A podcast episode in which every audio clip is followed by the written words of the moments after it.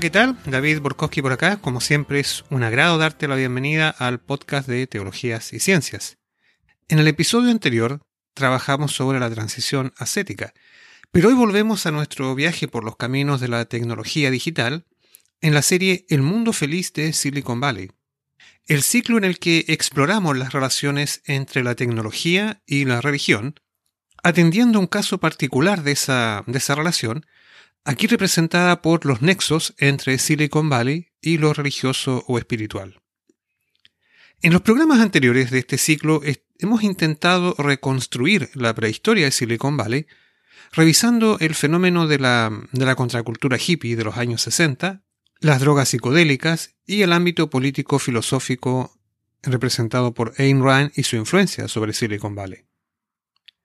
En el programa de hoy, La perturbación cibernética, Vamos a continuar este esfuerzo por entender a Silicon Valley, pero esta vez desde la, desde la arista científica y tecnológica, la que propiamente más identificamos con Silicon Valley, pero desde una particular postura intelectual del conocimiento, como es la cibernética.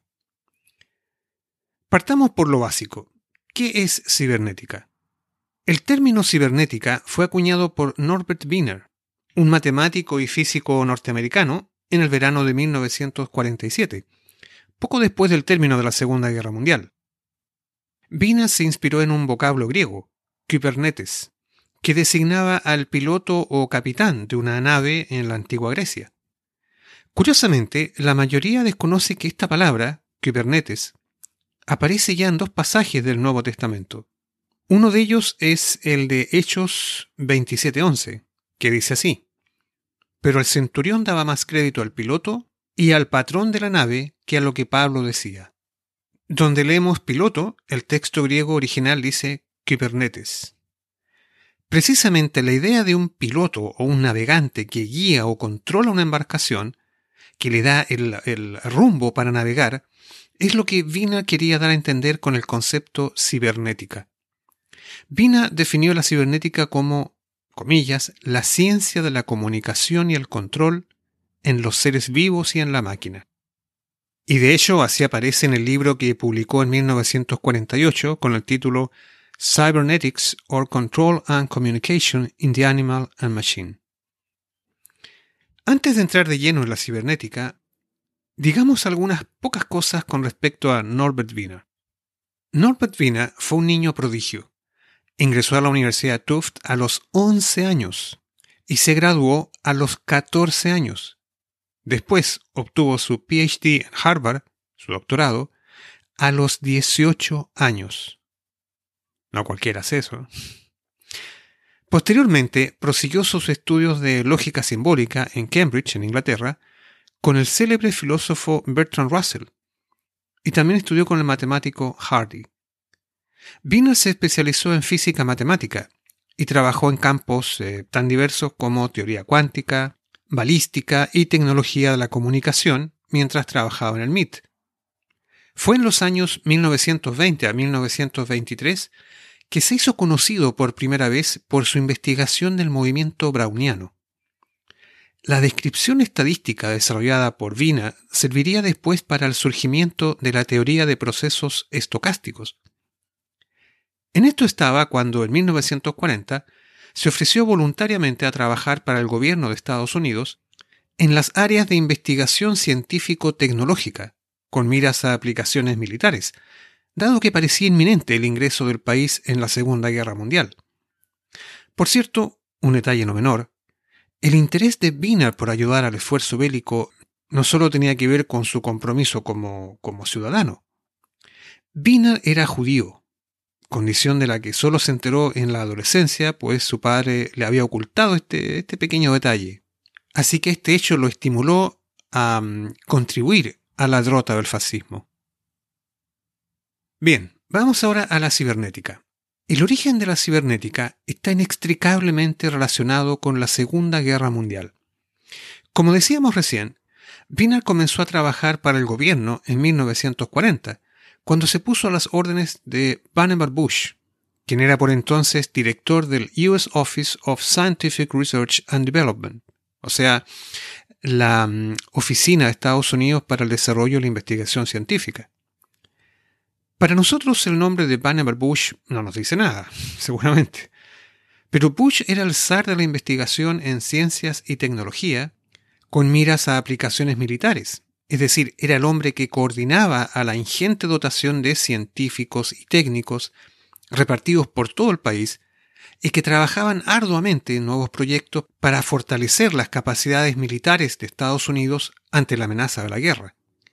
Vannevar Bush fue profesor del MIT, director de la Carnegie Institution en Washington, y quien desarrolló el primer analizador diferencial construido en el MIT en 1930 y que resolvía ecuaciones diferenciales para enfrentar problemas de suministro eléctrico que aquejaban por entonces a las empresas. Se trataba de un elemento más en una serie de inventos que se aceleraron en las décadas de los años 20 y 30 y que constituyen el antecedente histórico para el desarrollo posterior del computador. Vannevar Bush dirigía un extraordinario equipo, y entre sus alumnos estaba Claude Shannon, de quien, bueno, hablaremos luego, y que jugó un papel muy importante en esta historia. Bush fue además el autor de un artículo publicado en The Atlantic Monthly en 1945 con el título As We May Think, como podemos pensar, así sería en castellano. Y en este artículo, Bush predecía la importancia futura de los computadores e incluso la aparición de un lenguaje computacional, lo que posteriormente se conoció como el lenguaje HTML. En el fondo, el artículo de Bush representa la primera publicación impresa en la que se delinea, digamos así, un concepto primitivo de la web o lo que después conoceríamos como Internet. Algunas semanas más tarde, ese artículo llamó la atención de Doug Engelbart, un sargento de la Marina estacionado en las Filipinas. El texto de Bush le causó tal impresión que después de la guerra se dedicó a trabajar en electrónica y en los años 60 inventó el famoso mouse, ese, el ratón característico de los computadores de nuestros días. Precisamente, entre paréntesis, precisamente en este mes, en diciembre del 2018, se cumplen 50 años desde la demostración que tuvo lugar el 9 de diciembre de 1968, que los gringos llaman The Mother of All Demos, la madre de todos los demos.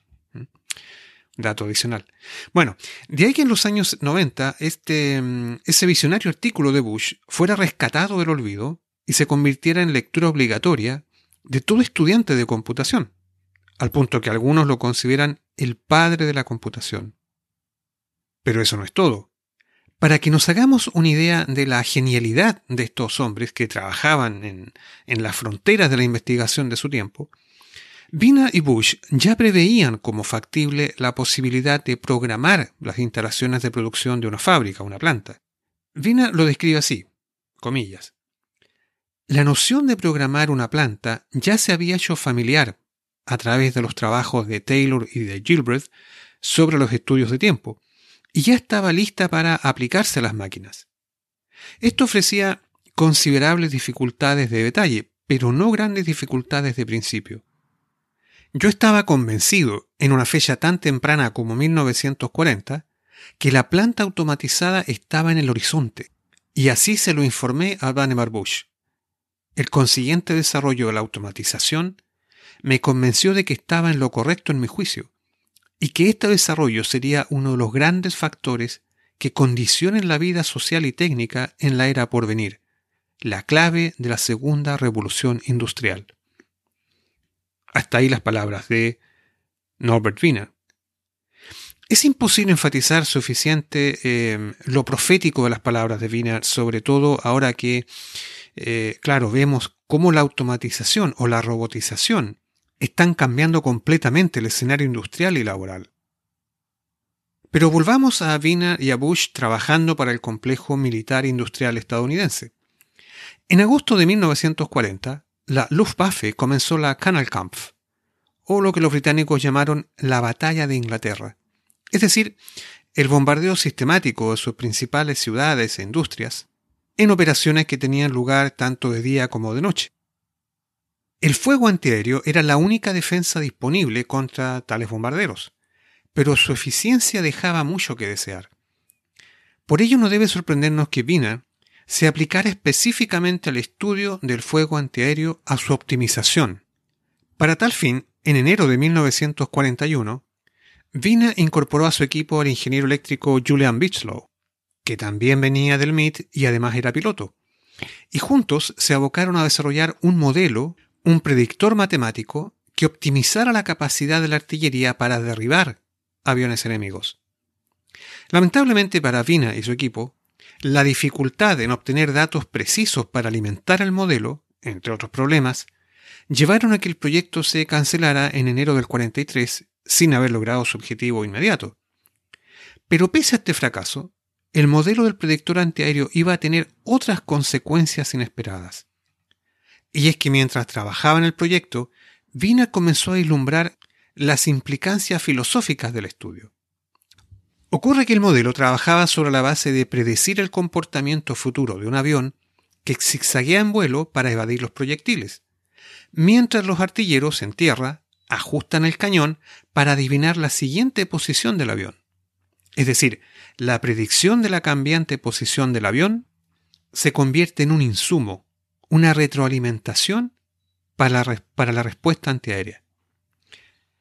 Traducir esto en el modelo predictor suponía simular el comportamiento humano, pues ahora una máquina debería hacer lo que hacían los artilleros, pensar como uno de ellos e interpretar el pensamiento de otro, en este caso el piloto del avión. Dicho en otras palabras, el predictor antiaéreo, esta máquina, ¿verdad?, debía ser capaz de aprender. Así que por esta vía, el predictor antiaéreo llevó a Vina y a su equipo a meter en la ecuación el comportamiento humano. De hecho, Vina y Bichlow van a decir que el piloto se comporta como un servomecanismo.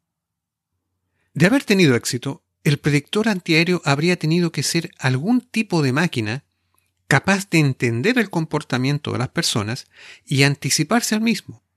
Es decir, habría sido una, una analogía entre el comportamiento humano y una operación del tipo servomecanismo, un equipo de control basado en la retroalimentación. En otras palabras, un tipo de máquina que no existía en ese momento. Antes de continuar, será bueno hacer una pequeña digresión sobre nuestra materia.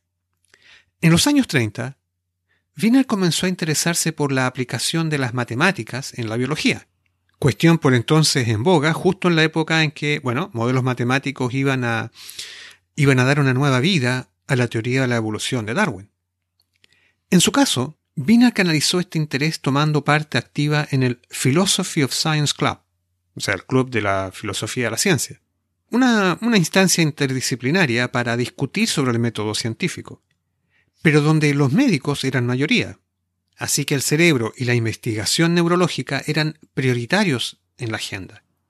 Fue allí donde Vina comenzó a interesarse en la ciencia del cerebro y allí también donde trabó amistad con el cardiólogo mexicano Arturo Rosenbluth. Esta relación daría frutos años más tarde cuando Wiener, Bitzlow y Rosenbluth publican en 1943 en la revista Philosophy of Science un artículo titulado Behavior, Purpose and Teleology, o sea, comportamiento, propósito y teleología. Ese era el título. Este artículo es considerado el documento fundacional que da inicio a la cibernética, aunque como dijimos eh, antes, el concepto de cibernética, propiamente tal, Wiener lo usará por primera vez em, recién cinco años más tarde, en 1948. El argumento central de esta publicación, de este artículo, sostiene que el comportamiento humano, en lo que se refiere a, a alcanzar objetivos, está gobernado por los mismos principios de retroalimentación que se observan en los servomecanismos. La analogía que surge así supone un giro conceptual, incluso filosófico diríamos, fundamental, y es que los humanos, y por extensión los seres vivos en general, exhiben comportamientos comparables a las máquinas o al menos a cierto tipo de máquinas. En el proceso, Wiener desarrolló además una nueva terminología, lo que el investigador Slava Girovich denomina cyberspeak o ciberlenguaje, combinando conceptos tomados, eh, tomados prestados de diversas disciplinas, por ejemplo, homeostasis y reflejo de la fisiología, comportamiento y objetivo, a partir de la psicología, control y retroalimentación, de la ingeniería de control, entropía y orden, a partir de la termodinámica, teleología, tomado de la filosofía, extrapolación, a partir de las matemáticas, y señal, ruido e información, conceptos tomados de la ingeniería de la comunicación. Es imposible exagerar la importancia de esta idea revolucionaria de Wiener. Un investigador reciente, Peter Gallison, comparaba el planteamiento de Wiener con el de Darwin. Así como Darwin borró la separación entre, hombres y animales, haciendo de ambos el resultado de un mismo proceso, así también, dice Gallison, Wiener terminó con la distinción entre humanos y máquinas. Claro que en este caso no es, la biología, ¿cierto? No es la biología el nexo que enlaza a hombres y máquinas, claro que no. Sino la información. Lo que tienen en común las personas y las máquinas es la información, o mejor dicho, el flujo o intercambio de información. Este principio fundamental de la naciente cibernética va a tener profundas consecuencias que analizaremos en este y futuros programas. Años más tarde, en 1950, al, al, confrontar comentarios críticos a esta, mezcla de humanos y máquinas, Vina y Rosenblut van a escribir lo siguiente, cito textual. También queremos explicar por qué usamos los términos humanísticos, los términos humanísticos propósito y teleología en la explicación del comportamiento de algunas máquinas. Creemos que los hombres y los demás animales somos como máquinas desde el punto de vista científico, porque creemos que los únicos métodos fructíferos para el estudio del comportamiento humano y animal son los métodos aplicados asimismo al comportamiento de los objetos mecánicos.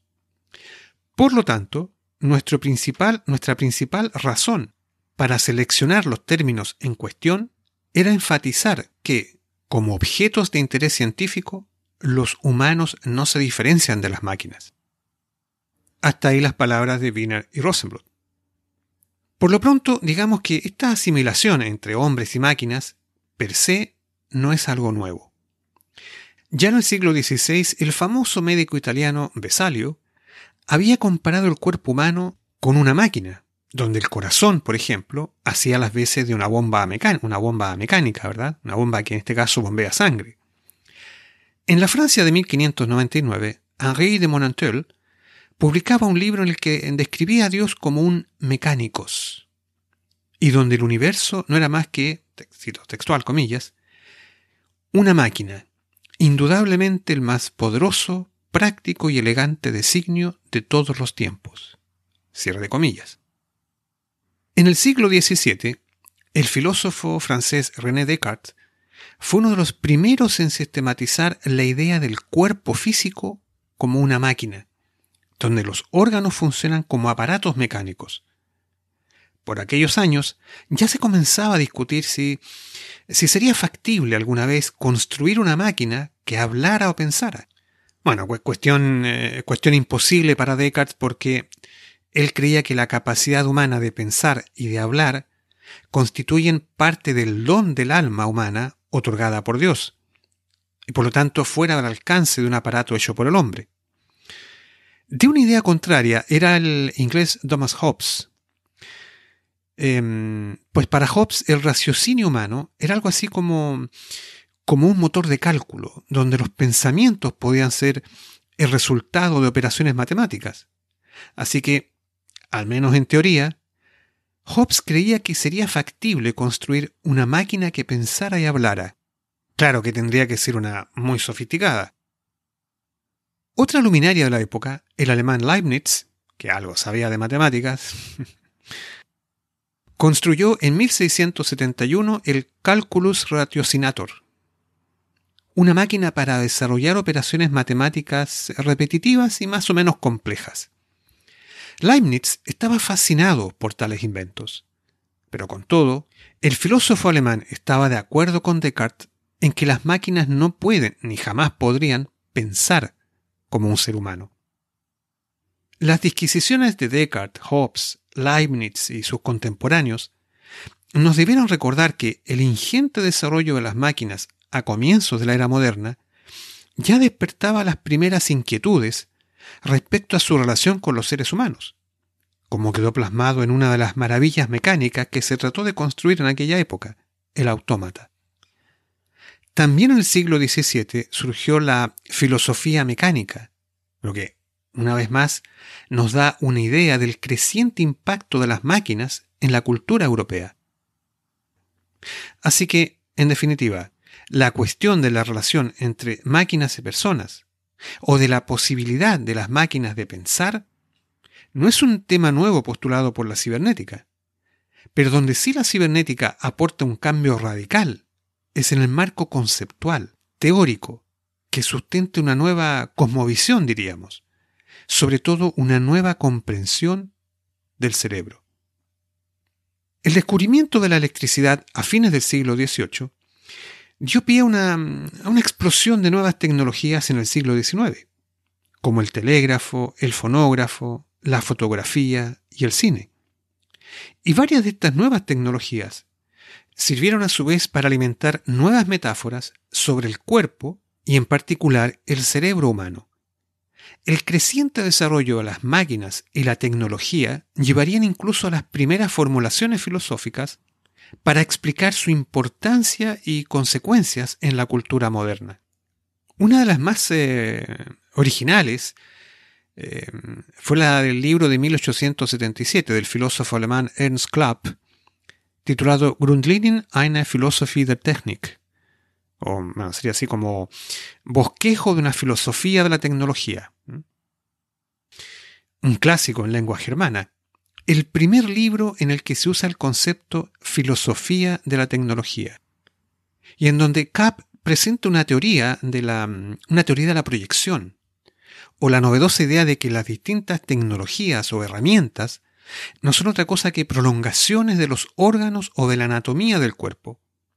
Por ejemplo, el martillo es una prolongación del puño, las poleas una prolongación del brazo, la cámara, sea fotográfica o de cine, una, una extensión del ojo, y hasta el sistema ferroviario podría entenderse como una analogía del sistema circulatorio. Esta visión de Ernst Kapp de cómo entender la tecnología y las máquinas en relación con las personas va a ser retomada después eh, varias veces por otros autores, como Peter Engelmayer en Rusia, el alemán Friedrich de Sauer, el francés Gilbert Simondon, el español Juan David García Vaca y sobre todo, sobre todo en especial, bueno, la más famosa para nosotros, más reciente, la del canadiense Marshall McLuhan. Pero en el siglo XX y en especial en tiempos de la Segunda Guerra Mundial, todas estas metáforas serán superadas por la del computador como símil, como justamente metáfora del cerebro. Y con el computador y el cerebro, volvemos otra vez a Norbert Wiener y a los orígenes de la cibernética. La cibernética dio un gran impulso a la metáfora del cerebro como una computadora. De hecho, fue la imagen acaso más poderosa del cerebro en la segunda mitad del siglo XX. Y aun cuando en la actualidad la neurociencia ha descartado esa asociación por considerar el computador como, como una equivocada y pobre imagen para reflejar la complejidad del cerebro humano, la mirada cibernética a la relación entre humanos y máquinas sí que se ha mantenido a lo largo del tiempo. Al poner el centro de la investigación en la información y los intercambios o flujos de información, la cibernética postuló que hay algo que es común y subyace a todos los sistemas biológicos, a las máquinas y al ser humano, pues todos funcionan en base a flujos de información. Cuando, cuando Vina afirmaba, como, como vimos antes, que el piloto se comporta como un servomecanismo, lo que quería decir es que lo que es común a ambos es que tanto la respuesta del piloto como del servomecanismo están dadas por la información que maneja cada uno o los flujos o intercambios de información con el medio, con el entorno. Es atendiendo a la información que Vina puede afirmar que el comportamiento de la persona y el servomecanismo son equivalentes. Desde el punto de vista del análisis cibernético que propone Vina, la estructura interna de ambas partes, la estructura biológica del piloto o la estructura mecánica del servomecanismo, es irrelevante. Lo que importa de verdad es el flujo de información con el medio.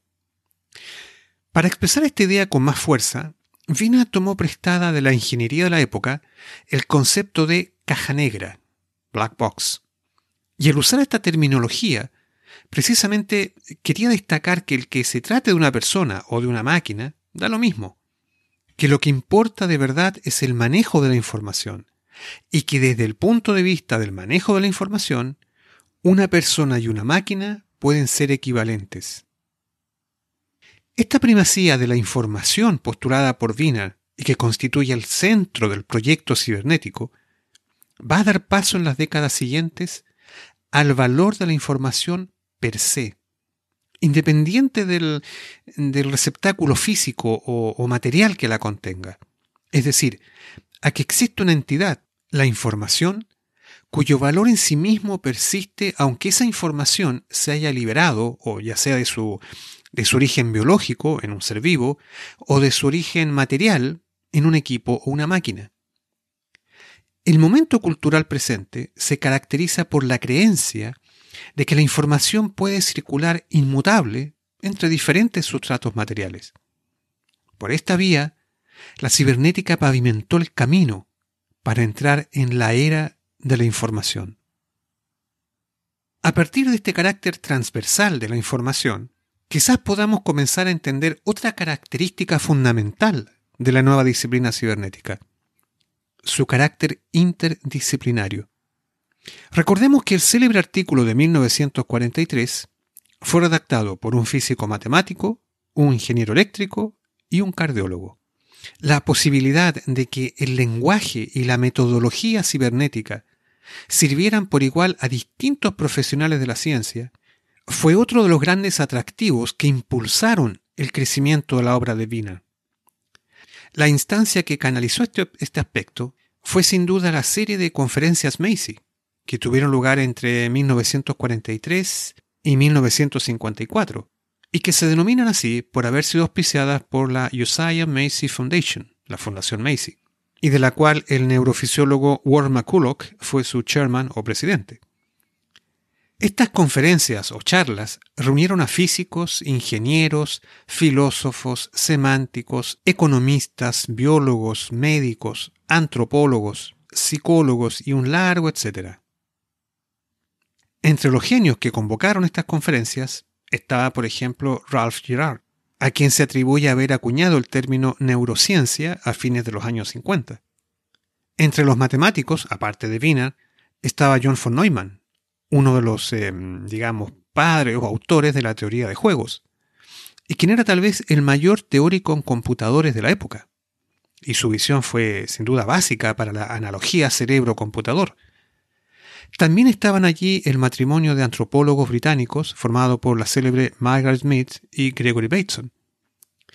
Si repasas los primeros capítulos de esta serie sobre Silicon Valley, verás que nos topamos con Bateson em, a propósito del catálogo de toda la Tierra y de Stuart Brand en la contracultura hippie. Para, para Bateson, la cibernética era, eh, textual, dice él, el mayor mordisco al árbol del conocimiento que la humanidad haya hecho en los últimos dos mil años. Lo del mordisco viene por la analogía con la historia del Génesis, ¿verdad? Ese árbol del conocimiento que había en el jardín del Edén. Bueno, Heinz von Förster, un emigrado austriaco, que fue director del Biological Computer Laboratory de la Universidad de Illinois, em, y además fue editor de, los informes de las conferencias Macy's, iba a dar inicio más tarde a otra etapa de la cibernética, la cibernética de segundo orden en los años 60. Por cierto, hubo también otras instancias fuera de Estados Unidos, em, además de las conferencias Macy, donde la comunidad cibernética pudo reunirse o articularse, como por ejemplo el Radio Club en Inglaterra entre los años 49 y 55. Y la contraparte europea de las conferencias Macy, que como fue el primer Congreso Internacional de Cibernética o Conferencia Benamur, que tuvo lugar en esa ciudad belga en 1956. Aparte de Vina, entre los pioneros de la cibernética eh, se encontraban personajes como Ross Ashby, Warren McCulloch y Craig Walter. Y los citamos aquí porque es bueno notar que, es bueno notar que salvo Vina, los demás llevaron a cabo la mayor parte o la totalidad de su carrera en la investigación al cerebro humano, a menudo en ambientes asociados a la psiquiatría. De hecho, la teoría cognitiva y la inteligencia artificial de nuestro entorno actual son pruebas de la relación histórica entre la cibernética y las ciencias de la mente. Además, Ashby y Walter, siendo psiquiatras, ganaron cierto renombre eh, en la prensa de fines de los 50 y comienzos de los 60 por crear algunas de las primeras máquinas pensantes, o, lo que podríamos denominar eh, robots primitivos. Ashby, por ejemplo, creó un homeostato, y Walter una tortoise, una tortuga, eh, así llamada, un artilugio que era capaz de, desplazarse, de reconocer obstáculos y de esquivarlos. Lo que nos advierte la diferencia entre, entre las estructuras cibernéticas y las que no lo son. Digamos que las estructuras no cibernéticas están diseñadas para, para permanecer, para, para resistir firmes el paso del tiempo, incólumes a las acciones de la naturaleza. Un puente es un buen ejemplo de ello. La base de su funcionamiento es permanecer, no adaptarse a la naturaleza. Lo mismo podríamos decir de, los edificios o de los televisores, en fin. Por el contrario, los aparatos cibernéticos son mecanismos adaptativos. Están diseñados para ser sensibles y responder a los cambios en su entorno. Son, em, son inventos transgresores, digamos así, de la distinción entre lo animado y lo inanimado, entre lo vivo y lo inerte.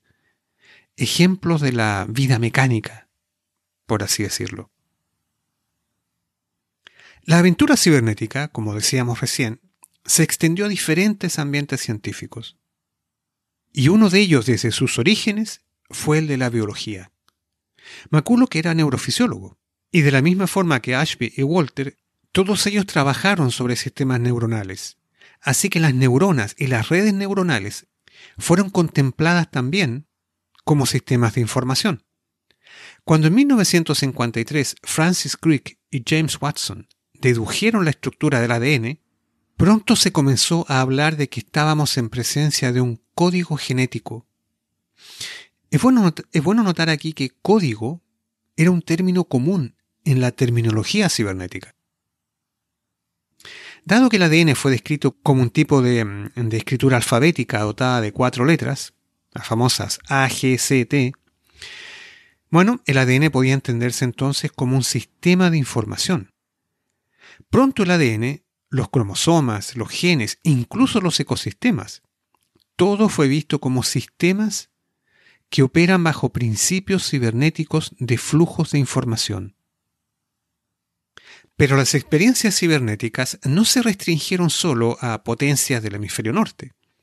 Un caso muy especial es el que tuvo lugar en Chile a inicios de la década del 70 y que nos servirá como ejemplo para introducir otro aspecto de la cibernética, su derivada social y política. Aunque desconocido para la, mayoría, la cibernética llegó a Chile a, a inicios de los 50 en un, reducido grupo de ingenieros y científicos. Más tarde, dos biólogos, Francisco Varela y Humberto Maturana, quizás los dos biólogos chilenos más destacados del siglo XX, tomaron un rol activo en la investigación cibernética. En 1959, mientras era estudiante en Harvard, Humberto Maturana colaboró junto a renombrados exponentes de la cibernética, como el mismo Warren McCulloch, Jerome Letvin y Walter Pitts, en un artículo titulado What the Frog's Eye Tells the Frog's Brain, o sería lo que, lo que el ojo del sapo eh, le dice al cerebro del sapo, algo así. Bueno, este, esta colaboración nos ayuda a entender que Maturana fuera el principal nexo entre Chile y la comunidad cibernética internacional. Pero con la elección de Salvador Allende en 1970, la cibernética en Chile dio un nuevo e inesperado giro el proyecto CyberSyn, también llamado Proyecto 5. Se trataba, de, se trataba de una idea ambiciosa para la época, implementar un diseño cibernético para gestionar toda la producción industrial del país. El líder político del proyecto era Fernando Flores, por entonces el joven dirigente de la Corfo o Corporación de, Fomento de la Producción, quien contrató al inglés Stafford Beer como principal consultor del mismo. Stafford Beer pertenecía a lo que se conoció como la segunda generación de cibernéticos. Beer es un caso muy especial porque, a diferencia de la mayoría de los cibernéticos, que como hemos visto trabajaban en el ámbito de las ciencias del cerebro, Beer se especializó en el management, es decir, en la aplicación de la cibernética al mundo de la administración empresarial e industrial. De hecho, el padre de la cibernética, Norbert Wiener, se refería a Beer como el padre del management cibernético. Beer solía decir que hay tres clases de sistemas, el simple, el complejo y el extraordinariamente complejo, o exceedingly complex systems, en palabras de Beer. Para Beer, los dos primeros, los sistemas simples y complejos, podían resolverse con las armas de la tecnociencia moderna, mientras que la tercera categoría, los sistemas extraordinariamente complejos, entre los cuales Beer incluía el cerebro, la empresa y la economía, solo podían abordarse con un enfoque cibernético. En 1970, Beer dejó una exitosa carrera en el mundo empresarial para mm, comenzar su labor como consultor independiente. Y Chile se transformó, en el primer caso en el que probó su, su propuesta cibernética. Lo cierto es que el clima de la Guerra Fría y la inestabilidad social y política que vivió el país desde el año 72 hicieron inviable esta iniciativa. Por último, el golpe de Estado del 11 de septiembre de 1973 puso fin al proyecto, lo que de paso afectó profundamente a BIR. Humberto Maturana mm, decía más tarde que BIR llegó a Chile como un businessman, un hombre de negocios, y dejó el país convertido en un hippie. hombre de muchas inquietudes, poeta, escritor, ensayista. Entre sus obras se cuenta Cybernetics and the Knowledge of God, que sería así como Cibernética y el conocimiento de Dios. Un título que puede sonar extraño, pero lo cierto es que la conexión entre la cibernética y lo metafísico o lo espiritual arranca desde los inicios mismos de esta nueva disciplina en los escritos de Norbert Wiener. Cuestión a la que volveremos en breve. Lo concreto es que tras el abrupto final del proyecto CyberSyn, Maturana y Varela, bueno, que en realidad no formaban parte del, mismo, siguieron por su parte trabajando en el campo de la investigación cibernética, en la línea de Heinz von Förster, a quien mencionamos antes. En 1973, ambos biólogos publicaron De máquinas y seres vivos. Mm, un título, un título bastante cibernético. Un texto en el que introducen el concepto de autopoiesis. La versión en inglés, que apareció en 1979, con el título Autopoiesis and Cognition, The Realization of the Living, y que fue prolongada, fue prologada por eh, Stafford Beer, el redactor prólogo. Bueno, en ambas obras, Maturana y Varela desarrollaron lo que se llamó la cibernética de segundo orden, donde presentan lo que llamaríamos una epistemología que mira al mundo como sistemas de información cerrados. En palabras simples, el concepto de autopoiesis significa que un organismo sobrevive produciéndose a sí mismo. El concepto de autopoiesis resultó muy importante para la comunidad cibernética, entre otras cosas, porque contribuyó a la construcción de una teoría cibernética de la conciencia, un campo de investigación en el que estaban muy, muy metidos, digamos, Stafford Beer, Gordon Pask y el mismo Heinz von Förster. El caso chileno nos sirve además para repasar la curiosa relación entre cibernética y política.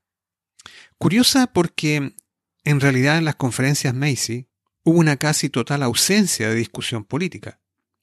Norbert Wiener ha sido escrito como, como un humanista liberal, pero este hombre liberal convivía con un pesimismo político que tal vez era compartido con otros integrantes del círculo cibernético. Bueno, había razones para ser pesimistas. Vina y sus colegas habían vivido la debacle de las democracias ante los fascismos y después fueron testigos de una nueva confrontación, la Guerra Fría, y con ella la caza de brujas del macartismo en Estados Unidos. Pero varios expertos han notado que este pesimismo político era compensado, por otro lado, con un, em, un fuerte optimismo tecnocientífico, con la visión de la cibernética como una nueva esperanza. Y tal parece que Vina confiaba que la cibernética sería un nuevo apoyo para una democracia liberal.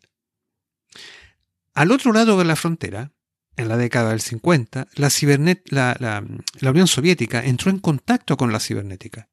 Y un documento oficial de 1954 definía a la cibernética como una pseudociencia reaccionaria y un arma ideológica de la reacción imperialista. típico lenguaje soviético. Pero tras la muerte de Stalin y con el ascenso al poder de Nikita Khrushchev, la nueva disciplina ganó popularidad y a principios de la década del 60, resultó que la cibernética ahora era considerada una ciencia al servicio del comunismo. Definición que habría dejado atónito a Wiener, me imagino. Stafford Beer, el líder del proyecto CyberSyn en Chile, era un hombre de inclinaciones más bien socialdemócratas. Y su visión de un diseño cibernético en el gobierno socialista de Allende estaba muy lejos de la realidad o de los propósitos de la Unión Soviética. En este enrevesado paisaje político hay que agregar otro dato curioso. Al menos en los años 50, las conferencias Macy's contaron con financiamiento de la CIA, ni más ni menos, como sostiene el historiador de la ciencia Steve Joshua Himes en su libro The Cybernetics Group. El puente entre la CIA y la comunidad cibernética habría sido Frank Fremont Smith, quien era por entonces director médico de la Fundación Macy y que más tarde sería eh, además codirector de la World Federation for Mental Health, o sea, la Federación Mundial de Salud Mental. No deja de ser irónico que la CIA haya financiado las charlas cibernéticas de los años 50 y que dos décadas después la misma CIA financiara a su vez la caída de Allende que puso fin al ambicioso proyecto cibernético liderado por Stafford Beer. Las vueltas de la vida. La cibernética sirvió en esos años para proyectos políticos del más diverso signo.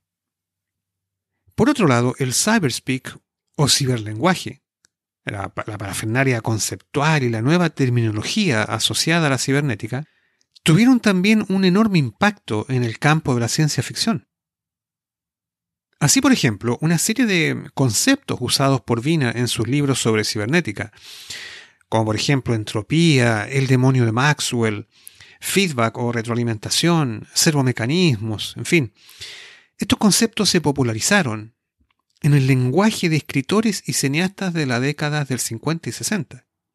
Entre los escritores que absorbieron la cibernética están, por ejemplo, John Barth, Donald Barthelme, Thomas Pynchon, el notable William Burroughs, Kurt Vonnegut, por ejemplo, su novela Prayer Piano del año 52, y por supuesto Philip K. Dick, cuya novela The Android's Dream of Electric Chip, eh, eh, el título sería algo así como ¿Sueñan los androides con ovejas eléctricas? Ese sería el título una novela, una novela del año 68, serviría de inspiración para la película del año 82 de Ridley Scott, Blade Runner, considerada bueno, un clásico de la ciencia ficción. En realidad, varias, varias, eh, varios textos de Philip Dick eh, después se transformaron en películas de ciencia ficción. Me acuerdo, por ejemplo, también de Minority Report, que la protagonizó eh, Tom Cruise. Bueno, hay varias. Pero antes incluso, los escritos de Gray Walter habían influido a escritores como, bueno, Aldous Huxley, Timothy Leary o William Burroughs. Igualmente importante fue el impulso cibernético para que los autores de ciencia ficción desarrollaran nuevas formas de expresión. Un ejemplo clásico es el término ciberespacio. Corría el año profético 1984, bueno, lo de profético es por George Orwell, Y mientras James Cameron filmaba Terminator en Los Ángeles, Terminator 1, el estadounidense William Gibson, un autor de un subgénero de ciencia ficción conocido como cyberpunk, introduce por primera vez el término cyberspace o ciberespacio, que también los gringos llaman datascape, o sea, un paisaje de datos.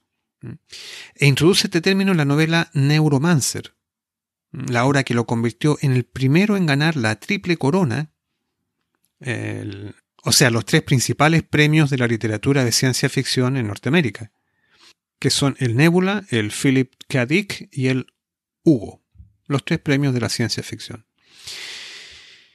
El héroe de la novela eh, Neuromancer es un hacker llamado Case, y curiosamente ese mismo año 84 que aparece en la novela, se celebró en California la primera conferencia de hackers de la historia, organizada, entre otros, por Stuart Brand, nuestro conocido del primer capítulo que comenzamos esta serie sobre Silicon Valley.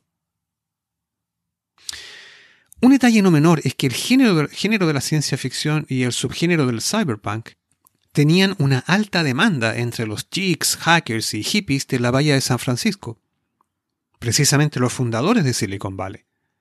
De hecho, la novela Neuromancer de Gibson causó un profundo impacto entre los estudiantes, académicos y científicos del mundo de la computación. Tal es así que recordando sus años en el MIT, en el MIT Stuart Brand decía en el libro The Media Lab, un, libro que publicó en 1987, eh, Brand decía lo siguiente, textual, la ciencia ficción es la literatura en el MIT. La biblioteca del campus tiene una colección tan grande como una tienda especializada de ciencia ficción. Hasta ahí las palabras de Brand. Así que esta relación entre ciencia ficción y cibernética, bueno, si lo dice Stuart Brand, eso corrobora precisamente que la ciencia ficción tuvo un enorme impacto en los hombres que después iban a fundar Silicon Valley. Bueno, esta relación también entre ciencia ficción y cibernética tendrá también aspectos espirituales que repasaremos en breve. Digamos antes que la cibernética minó también una antiquísima tradición occidental, la de la distinción entre humanos y cosas, en cierta medida lo que podríamos resumir como el dualismo cartesiano. Los humanos ya no somos tan distintos a las cosas, a las cosas que nos rodean. Debajo de la piel, la máquina y el hombre son hermanos. Bueno, no hermanos de sangre, claro, pero sí hermanos de información. Como adelantábamos al hablar de las cajas negras, la cibernética no se interesa en organismos, objetos o personas, sino en procesos. Y el más relevante de todos los procesos es el procesamiento de la información. El yo cibernético es menos una persona y es más un fluir en el cosmos.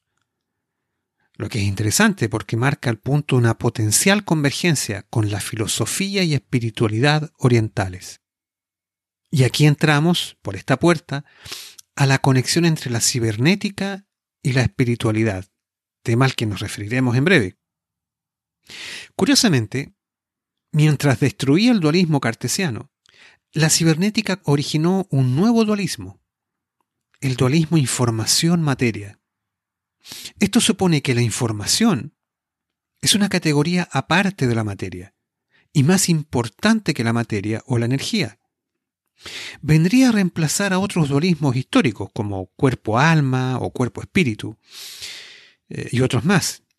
Visto así, la información sería el equivalente moderno o, o postmoderno de categorías tradicionales como alma o espíritu. Como veremos más adelante, al igual que el alma o el espíritu, la información será investida por algunos con características cuasi místicas. La lógica detrás de este dualismo y de la preeminencia dada a la información es muy sencilla. La materia tiende a la decadencia y la extinción, producto de la entropía. La información, por el contrario, y al igual que el espíritu, no está sujeta a ningún principio físico de descomposición.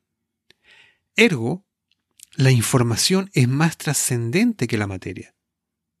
Además, la información es superior a la materia, porque es el sustrato fundamental que conecta lo vivo, la biología, con lo no vivo, lo inerte, o sea, la tecnología. La información puede hacer el viaje de la biología a la tecnología y viceversa, lo que la materia no puede hacer. Toda esta concepción fue posible porque la cibernética se basaba en una sofisticada teoría de la comunicación que abstraía a la información tanto de la materia, o sea, del medio, como del significado, o sea, del contexto. Esta teoría fue desarrollada paralelamente por Wiener y por el ingeniero Claude Shannon, el alumno de Maculo que mencionamos antes, y que va a transformarse este Claude Shannon en el padre de la moderna teoría de la información. No es extraño que en esta visión ingenieril importara menos para el análisis la complejidad del significado o el contenido de la información transmitida que la eficiencia de la transmisión misma o señal. Pero Wiener y Shannon discreparon en un punto significativo. Shannon igualó la señal transmitida, la información, con la entropía. Wiener no. Wiener no hizo eso. Wiener dijo lo siguiente, textual. En control y comunicación siempre estamos luchando contra la tendencia de la naturaleza a degradar lo organizado y a destruir el significado. Esas son las palabras de Wiener. Así entonces, para Norbert Wiener, la información es algo positivo, nuestro aliado en la lucha contra la segunda ley de la termodinámica, contra la entropía. Fue tal el impacto que iba a tener esta idea, información versus entropía, que sirva como ejemplo que el célebre antropólogo francés Claude Lévi-Strauss propuso en algún momento sustituir el concepto de antropología por el de entropología, por lo de entropía. De antropología a entropología. ¿Qué tal? Bueno, la sugerencia de Wiener de las capacidades de los sistemas de información para atraer orden sobre el caos abrirá la puerta para investir a la información de rasgos cuasi divinos. Otra derivada notable de la cibernética fue el efecto que tuvo en la comunidad contracultural de la Bahía de San Francisco. La contracultura adoptó postulados cibernéticos afines a su crítica de la sociedad norteamericana. El carácter interdisciplinario, no jerárquico de la cibernética. La visión holística de que todo es uno, todo está conectado por la información. El logro de la trascendencia a través de la información, en contraste con la superficialidad o el materialismo del mainstream estadounidense. La promesa de equilibrio y control entre biología y máquina. Sin duda, el principal actor de esta adopción de la cibernética por la contracultura fue, quien otro, el Whole Earth Catalog, el catálogo de toda la Tierra de Stuart Brand y su conexión con el Back to the Land Movement, el movimiento de regreso a la Tierra de los hippies. Stuart Brand logró, por ejemplo, que estrellas de la cibernética, como Stafford Beer y Heinz von Förster, escribieran comentarios sobre literatura cibernética para el catálogo de toda la Tierra. Y por esa vía, los lectores de la contracultura tuvieron un conocimiento de primera mano sobre autores y materias de interés cibernético. Muy celebrada, por ejemplo, fue su entrevista del año 72 a Margaret Mead y a Gregory Bateson. La mezcla de la visión cibernética con los ideales de la contracultura de los 60 llevó a que herederos de, de las comunidades hippies abrazaran tempranamente la tecnología del PC, el personal computer. El computador, que había nacido en la costa este como una maquinaria gigante, al amparo de los teóricos del MIT y emblema de la burocracia y de las corporaciones norteamericanas, al emigrar a la costa este, redujo su tamaño y se convirtió en símbolo de la libertad humana soñada por los hippies. Por último, vamos a la relación entre cibernética y religión. Hablamos de una conexión cuyos orígenes están en el mismo Norbert Wiener. En el lenguaje de maniqueísmo y agustinismo, por ejemplo, que empleó para referirse en sus comienzos, al nuevo paradigma, al nuevo paradigma cibernético, entre información y caos, o información y entropía. Por ejemplo, al comienzo de su libro The Human Use of Human Beings, Vina escribe lo siguiente. El científico siempre trabaja para descubrir el orden y organización del universo, y por lo tanto juega un juego contra el archienemigo, la desorganización. ¿Es este un demonio maniqueo o agustino?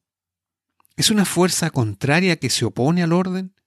¿O es la verdadera ausencia del orden mismo? Hasta ahí las palabras de Binan. Resulta llamativo que al describir la lucha del científico, la lucha del científico contra la entropía o el desorden del universo, Vina recurra a adjetivos como maniqueo o agustino, es decir, a una metáfora basada en la historia y la teología cristiana de fines del Imperio Romano.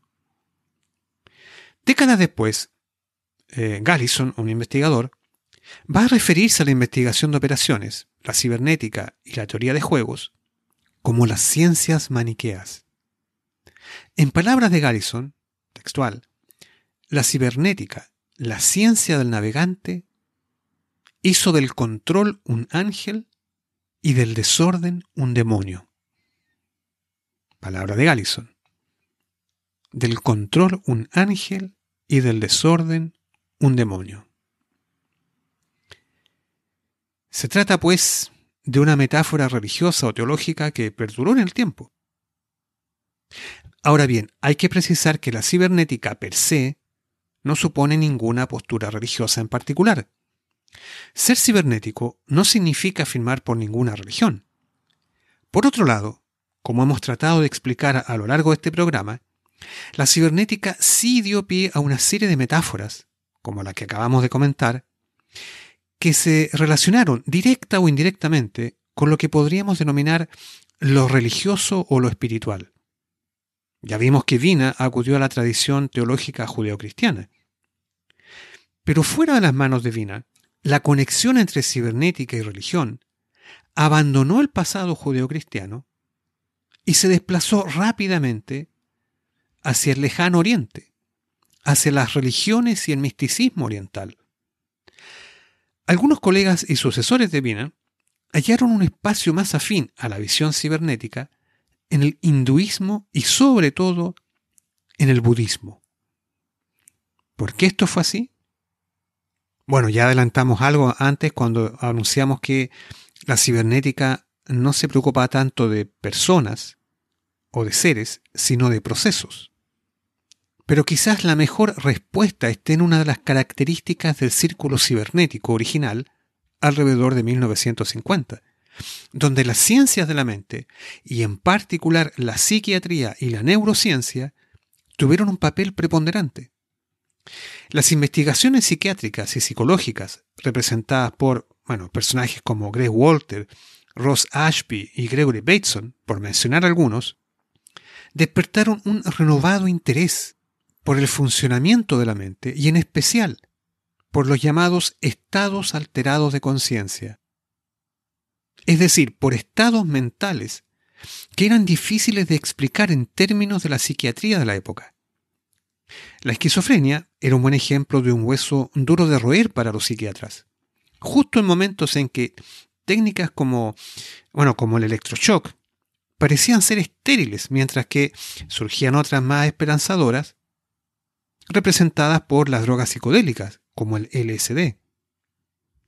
En medio de este tráfago se plantearon otras formas de entender el yo, una ontología, diríamos, distinta a la que era tradicional en Occidente, y que tenía muchos paralelos con formas de expresión del yo que se podían encontrar en las culturas orientales. El yogi, o maestro del yoga y la meditación oriental, resultó de especial interés para hombres como Walter, Ashby y Bateson, porque planteaba otro camino a la psiquiatría en la que ellos habían sido entrenados. En The Living Brain, un libro del año 53, Gray Walter ensayó la aproximación cibernética a alteraciones mentales como la esquizofrenia y la epilepsia. Pero también ensayó una lectura cibernética de las experiencias de los yogis y fakirs de la India y propuso entender el nirvana, el nirvana oriental, como una experiencia de homeostasis. ¿Qué tal? ¿Mm? Walter tuvo un largo interés en fenómenos mentales que, que no se podían explicar por la ciencia de su tiempo, cuestión que lo acercó a la Society for Psychical Research, o sea, la Sociedad para la Investigación Psíquica. La tradicional institución británica, que desde fines del siglo XIX buscaba una explicación científica a fenómenos paranormales como el espiritismo, tan en boga en ese periodo. Walter conoció a la controversial medium irlandesa Eileen Garrett, considerada por algunos la psíquica más importante del siglo XX, aunque otros decían que era una charlatana. En fin. Bueno, Walter conoció a Eileen Garrett, asistió a sus charlas de parapsicología y a sesiones espiritistas para entender ese tipo de fenómenos, los que Walter intentó interpretar en términos de la naturaleza eléctrica del cerebro. Algo parecido ocurrió también con Ross Ashby, quien ya en 1930 aceptaba la realidad del fenómeno espiritista. En adelante, Ashby mantuvo un constante interés en la, en la clarividencia, eventos de posesión, mediums e hipnotismo, y también coincidió con Walter en identificar el nirvana con la homeostasis cibernética, es decir, como una condición o estado de equilibrio. Ashby hablaba de la nirvanofilia y llegó a definirse a sí mismo como nirvanofíliaco o nirvanofílico. En fin, por este camino, Walter y Ashby iban a conectar, por ejemplo, la esquizofrenia con la iluminación budista, la iluminación que alcanza el iluminado en su estado camino hacia un Buda. Bueno, en lo que respecta a Gregory Bateson, ya hemos visto que fue un personaje fundacional en los inicios de las conferencias Macy. Y tanto él como su compatriota escocés, el psiquiatra Ronald David Lane, tuvieron un largo interés en la esquizofrenia, a la que caracterizaron como visionaria, visionaria en un sentido espiritual, lo que los llevó a, desarrollar una confluencia para ellos natural entre cibernética, psiquiatría y budismo. Sus compatriotas Alan Watts, quien popularizó el budismo zen en California, y el célebre escritor Aldous Huxley, siguieron más o menos un camino similar. Todos ellos unieron el interés por el estudio de la mente, el consumo de LSD y la investigación del misticismo oriental. Alan Watts, por ejemplo, en su libro The Way of Zen, o sea, El Camino Zen, en castellano, una obra de 1957, intenta explicar el karma, un concepto básico del budismo, a partir de la noción cibernética de la ciencia del control. Watts escribe, cito, textual, la filosofía budista debiera tener un especial interés para estudiantes de teoría de las comunicaciones, cibernética, lógica filosófica y materias similares. Bueno, hasta ahí las palabras de Watts. Francisco Varela, el biólogo chileno que mencionamos antes, también era budista y fue eh, consejero, nada menos, fue consejero del Dalai Lama en materias científicas. Algunos de estos expertos cibernéticos incluso dedicaron un tiempo a visitar la India o el Japón para profundizar sus conocimientos de esas tradiciones. Lane, por ejemplo, pasó seis meses en 1971 en un monasterio budista en Sri Lanka para perfeccionar su entrenamiento en técnicas de meditación. Pero probablemente el caso más notable de simbiosis de cibernética y espiritualidad oriental lo encontramos en Stafford Beer, el consultor del proyecto CyberSyn en Chile. Beer siempre se sintió fascinado por las tradiciones de la India, donde además sirvió en el ejército a fines de la Segunda Guerra Mundial. Beer eh, Beer mezcló su formación cibernética, el misticismo de la India y fuentes ocultistas que se encontró en Gran Bretaña, en especial la corriente eh, teosófica, hasta que al final de su vida la meditación lo llevó a convertirse en un yogi, o sea, un maestro del budismo tántrico.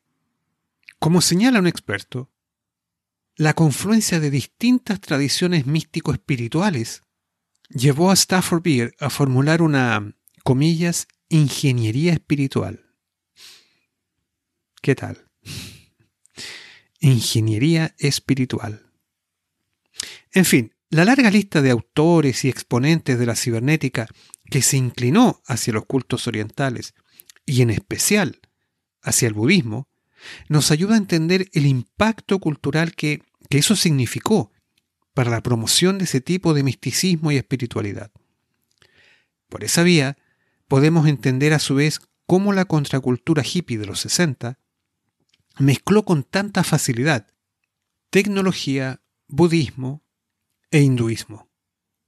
Era más o menos el mismo cóctel que Stuart Brand les entregó a los hippies periódicamente a través del catálogo de toda la Tierra, a fines de los años 60 y comienzos de los 70.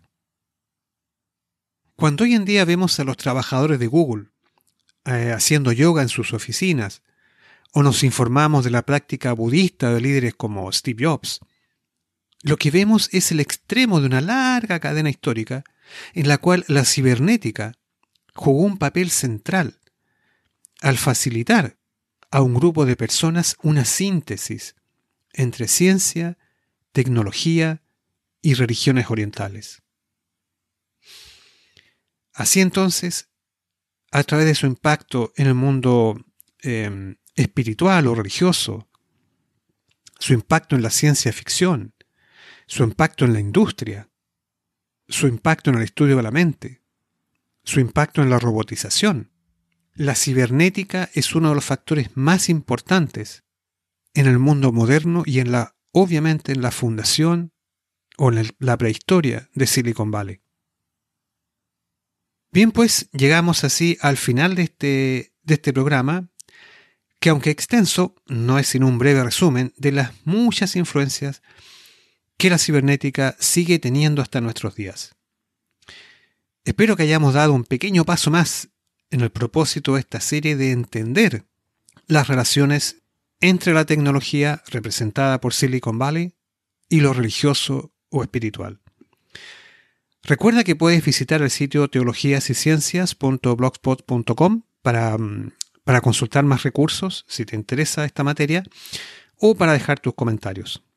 También puedes contactar escribiendo a teologíasyciencias.gmail.com o siguiendo la cuenta de Twitter arroba podcastic.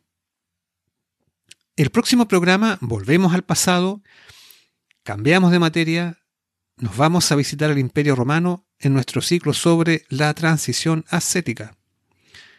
Así que, así que te invito para dejar el siglo XXI y regresar al siglo IV, ni más ni menos. También aprovecho para desearte lo mejor en esta fiesta de fin de año junto a los tuyos y te agradezco una vez más por tu compañía. Y si Dios quiere, nos encontramos en el próximo programa. Chao, gracias.